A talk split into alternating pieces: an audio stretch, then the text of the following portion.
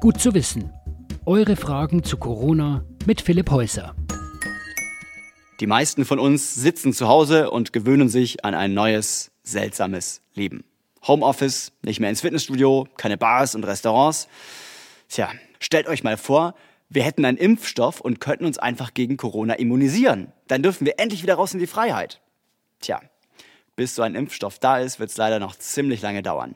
Dieses Jahr, schätzt die WHO, wird es wohl eher nichts mehr.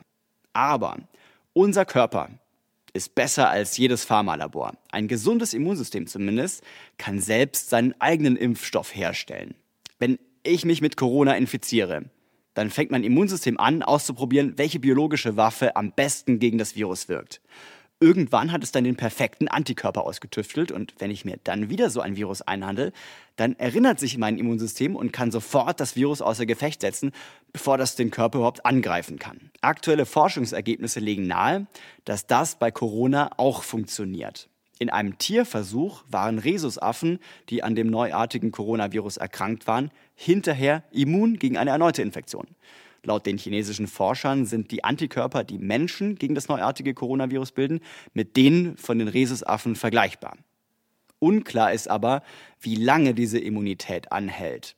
Bei dem eng verwandten Coronavirus SARS waren Antikörper zwischen drei und fünf Jahre lang nachweisbar. Das wäre immerhin lang genug, bis es einen Impfstoff gibt. Manche sagen jetzt, ja super, dann stecke ich mich jetzt erst recht mit dem Coronavirus an, denn dann bin ich ja immun. Das ist aber keine so gute Idee, denn während der Inkubationszeit, wenn das Virus also im Rachen sitzt und sich vermehrt, kann ich andere Leute anstecken. Und egal, ob es andere sind oder ich selbst, das Virus ist gefährlich. Auch junge Leute sind schon auf der Intensivstation gelandet. Und wenn ihr jetzt leichtfertig oder aus Versehen einen Risikopatienten ansteckt, dann kann der daran sterben. Wir müssen also höllisch aufpassen, dass wir dieser Pandemie nicht erlauben, sich so rasant auszubreiten, wie sie es aktuell tut. Aber es sieht so aus, als würde unser Wunderwerk Immunsystem die Leute, die Corona überleben, für eine bestimmte Zeit immun machen.